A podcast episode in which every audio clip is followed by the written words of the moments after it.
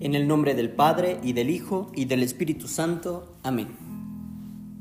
Ven Espíritu de amor, llena mi vida.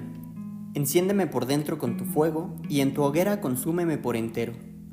Tuya es mi voz. Tuyos mis pasos y mis pensamientos. Tuyas mis manos y esta mi oración, alma de mi alma. Hola.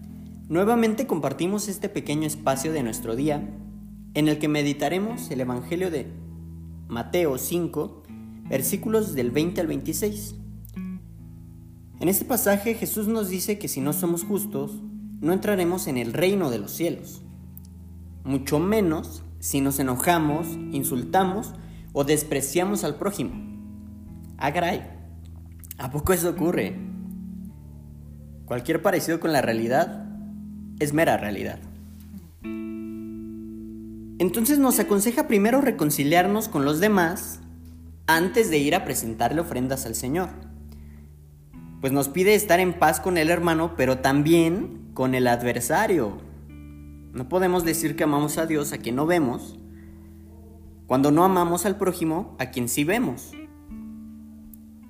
La fe sin obras es una fe muerta. Por eso te invito a reflexionar. ¿Cuántas veces hemos sido injustos y damos prioridad a personas que son nuestra familia, nuestros amigos, nuestros conocidos? ¿Cuántas veces hemos sido injustos solo por quedar bien con alguien más? Porque todas esas ocasiones despreciamos a los que no conocemos, a los que nos caen mal, y encima de eso, vamos y nos presentamos con toda la tranquilidad del mundo ante Dios como si verdaderamente pudiéramos descansar y estar satisfechos por haber hecho bien las cosas. Hay que marcar la diferencia y ser justos, vivir de cara a Dios y no pretender complacer a cuanto hombre se nos cruce por el camino. Yo soy Alejandro Martínez Barbosa, seminarista de segundo de discipulado.